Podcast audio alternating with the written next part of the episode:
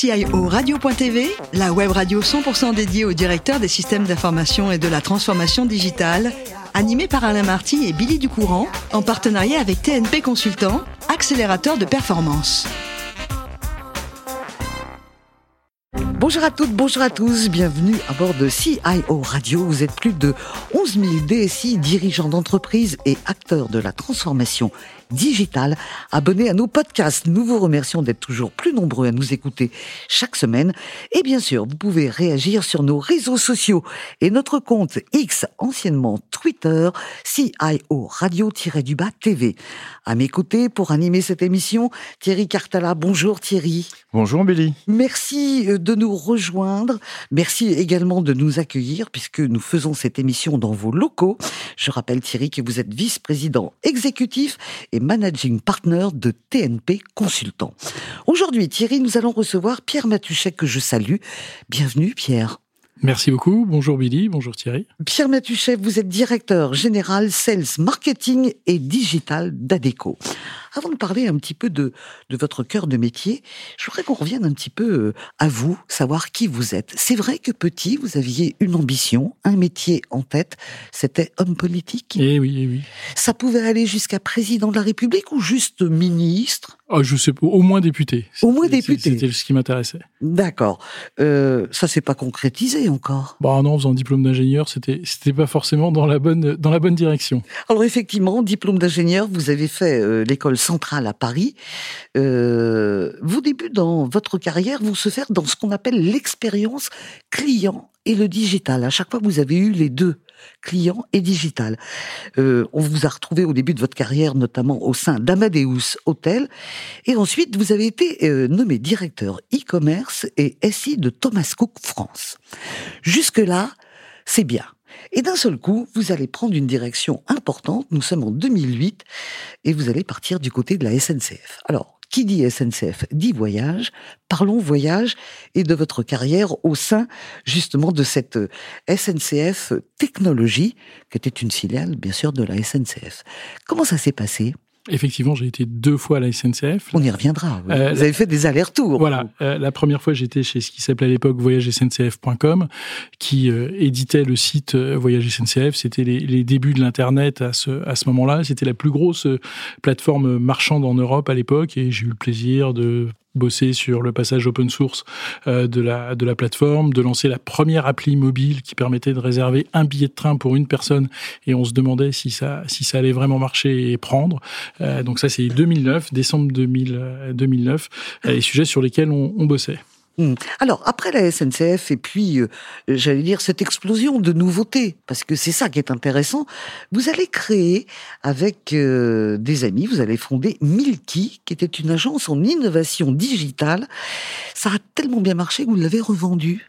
Oui, tout à fait. À la SNCF, j'avais vu côté client la révolution du mobile. Mhm. Cette chance-là. Et je m'étais dit que la révolution des réseaux sociaux, je la vivrais en tant que en tant que prestataire. Donc j'avais monté avec euh, quelques amis cette société qui s'appelait Milky. On a eu très rapidement des labels Facebook, Twitter. On aidait les grosses agences, n'étaient pas capables de produire ça à l'époque, et on a monté un vrai savoir-faire sur ces sur ces technos. Et euh, ce qui passe, ce qui arrive dans la vie d'une entreprise, c'est que les grosses agences qui n'avaient pas complètement pris le tournant du digital ont été ont été intéressées et ont acquis Milky à un moment donné. Alors 2015, à la fin de Milky vous revendez, retour à la SNCF. Et là, euh, bon, effectivement, il y a un fleuron, un bastion extraordinaire en France, c'est le TGV. Et là, euh, chapeau bas, hein, puisque retour à la SNCF comme directeur marketing et SI de TGV, puis ensuite directeur des opérations TGV bon souvenir, ça, quand même. Ouais, superbe aventure. Ah c'était, euh, c'était sur TGV euh, le moment où il n'y avait pas grand monde dans le TGV. Blablacar nous faisait beaucoup de concurrence, donc on a mm. mis en place une politique marketing assez agressive pour redorer le blason de TGV. C'est l'époque de TGV Max, l'abonnement pour les étudiants à 79 euros euh, par an. C'est l'époque du Wi-Fi dans le TGV aussi. Et j'ai eu le plaisir de prendre un avion la dernière fois et il n'y avait toujours pas le Wi-Fi. Je me suis dit que c'était quand même chouette ce qu'on avait fait il y a, il y a une dizaine d'années dans le, dans le TGV. Et Pierre, comment vous quittez la SNCF pour arriver dans le groupe ADECO Il y a eu une opportunité, une envie de faire autre chose? Il y a un des grands patrons de la SNCF, Alexandre Viros, qui aujourd'hui est le président d'ADECO en France, euh, qui était à la SNCF, qui est parti chez ADECO, qui m'a passé un coup de fil en me disant est-ce que tu souhaiterais venir bosser avec moi?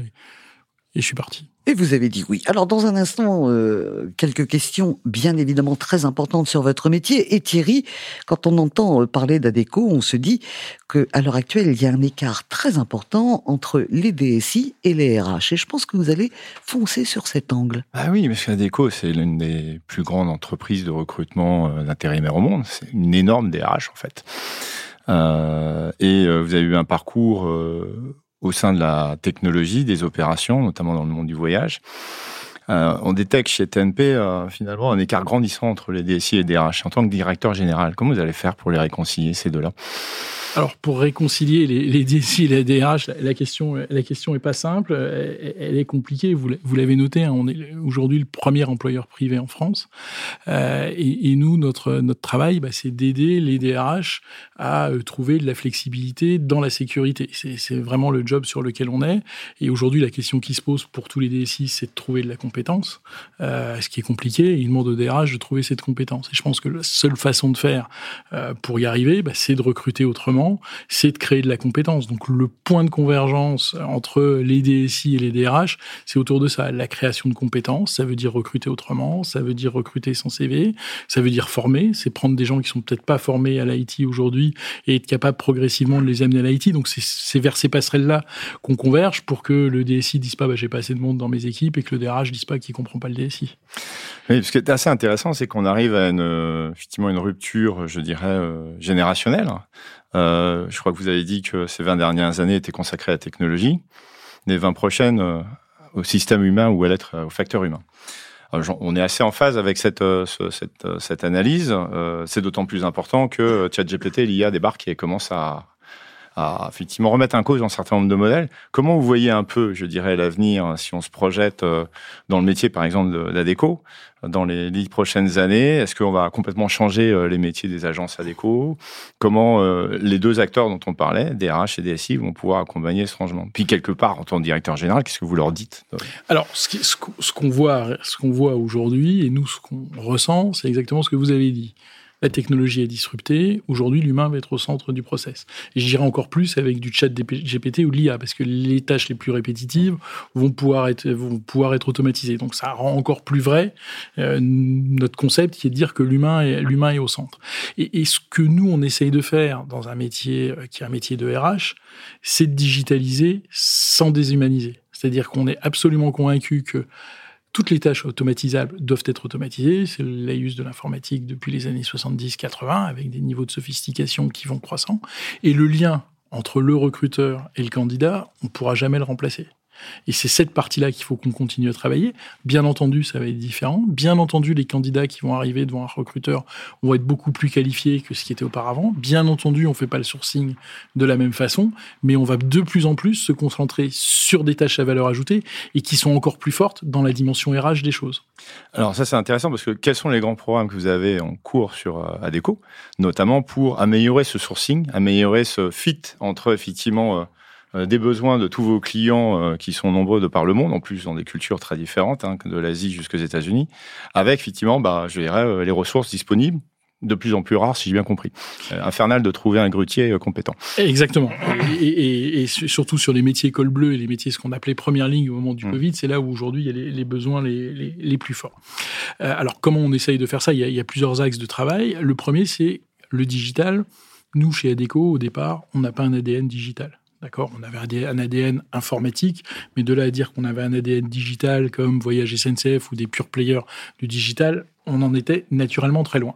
Donc on a fait il y a deux ans l'acquisition en France d'une start-up qui s'appelle Kappa et on a décidé de l'intégrer dans Adeco. Alors attention, une intégration, euh, Adeco 10 000 personnes, Kappa 50 personnes, si vous la mettez dedans, vous êtes sûr que le mammouth va écraser le joli petit papillon et que, et que, ça, va, et que ça va être terminé. D'accord? Donc ce qu'on a essayé de faire, c'est d'intégrer un modèle omnichannel pour nos clients, c'est-à-dire que nos clients peuvent aller en agence. On peut même s'installer chez nos clients et avoir un employé à déco chez eux qui leur permet de gérer leurs 100, leurs 100 intérimaires. Ou ils peuvent aussi choisir le modèle full digital. C'est-à-dire qu'ils vont sur Kappa et chez, avec Kappa, vous êtes le vendredi 21h euh, chez vous, vous avez besoin de deux personnes dans votre, dans votre entrepôt. Vous êtes tout à fait capable de, en ligne, passer la demande, le matching, ce qui est le lien entre le job et candidat, se fait automatiquement. Nous, la machine qui est fait du machine learning va vous sortir les 10 candidats qui correspondent le mieux. Vous en choisissez un. Lui, il sait déjà qu'il était disponible parce qu'il a reçu une notif sur son portable. Et le lendemain matin, 9h, il est au pied de votre entrepôt. Donc ça, c'est ce qu'on essaye de faire avec un modèle omnicanal, qui est un modèle qui n'est pas un modèle exclusif. Et, c'est ça qui est important, c'est-à-dire que nous, on a pris CAPA comme étant un moyen de délivrer le service, mais on a d'autres moyens, on a l'agence. Si jamais euh, vous êtes une PME en Poitou-Charentes et que vous n'avez pas envie de vous connecter pour passer euh, la commande et que vous connaissez votre recruteur et que vous avez créé un lien avec lui, continuez à travailler avec lui. Et si vous êtes une grosse entreprise où on a 100, 200, 300 personnes d'ADECO, bah nous, on vous met deux personnes chez vous pour être complètement intégré dans votre entreprise. Donc, on a, on ne dit pas, nous, que le digital va tout absorber ou tout transformer, ça devient un channel de distribution en plus qui s'adapte particulièrement à des entreprises qui sont de plus en plus lean, de plus en plus low cost et qui veulent automatiser leurs process, mais ça dépend aussi du niveau de maturité et la volonté de l'entreprise. D'accord. Donc du coup, un peu comme la Fnac, qui effectivement avait créé euh, bah, à l'époque euh, la Fnac en ligne, euh, qui était devenue la plus grosse agence devant cette Exactement. Euh, comment vous avez évité effectivement cette euh, capaïsation des agences à déco, qui pourraient voir ça comme effectivement un nouvel acteur qui bah, va leur prendre effectivement une partie de leurs activités et donc conduire ce changement pour que de l'intérieur, effectivement, les, les managers d'agence vivent CAPA comme un, un progrès on reprend ma question euh, du divide entre la DRH et la DSI, où la technologie va pas supplanter l'humain euh, en permanence. Alors complètement. Déjà, il y a un état de fait, c'est que le marché de l'intérim et le marché de l'emploi se digitalise. Euh, il y a d'autres acteurs digitaux CAPA sur le marché. Et donc, du coup, un intérimaire euh, qui est chez Capa, c'est beaucoup mieux pour le directeur d'agence qu'un intérimaire euh, qui est chez un de nos concurrents digitaux. Donc le premier élément, c'est de s'assurer que sa rémunération tienne bien compte de la présence effective du groupe ADECO dans le, dans le territoire. Après, le niveau de service de ces prestations n'est pas le même. Donc on souhaite que nos agences aillent sur des prestations avec plus de services.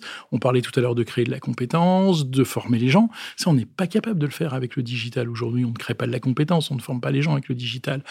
Et donc ça, c'est ce que les agences doivent faire. Donc on va progressivement amener les agences à délivrer ce qu'on appelle des solutions, c'est-à-dire des choses avec beaucoup plus de valeur ajoutée. Là où c'est que de l'automatisation, eh bien on va garder, on va aller vers des solutions plus digitales comme comme Capa. Moins de matching, plus de formation. Exactement. Voilà. D'accord. J'ai une petite question, moi. Merci Thierry pour vos questions. Une dernière pour Pierre. Euh, à votre avis, qu'est-ce qu'il va me répondre si je lui dis Paris est magique oh, Je vais répondre PSG. Euh, ben voilà. Vous êtes un supporter du PSG Je suis un grand supporter du PSG. Depuis tout le temps? Ah oui, je crois. Ouais. Vous avez commencé à supporter cette équipe Oh là là, je me rappelle pas, mais je devais être jeune adolescent. Voilà, vous avez connu euh, la belle époque aussi. Tout, rail, oh tout ça. Bon, le football, c'est important. Le rugby aussi, peut-être? Alors, je suis absolument pas le rugby. C'est vrai? Il va falloir vous y mettre. Hein, oui, mais on peut pas suivre deux choses. Je suis vraiment que le foot. Le vélo aussi Ouais, mais vraiment le foot. Mais vraiment le foot. Allez, le PSG, Paris est magique. Euh, un petit peu de, de stars qui sont partis cette année, pas trop grave? Ah non, c'est bien même. C'est bien? C'est bien.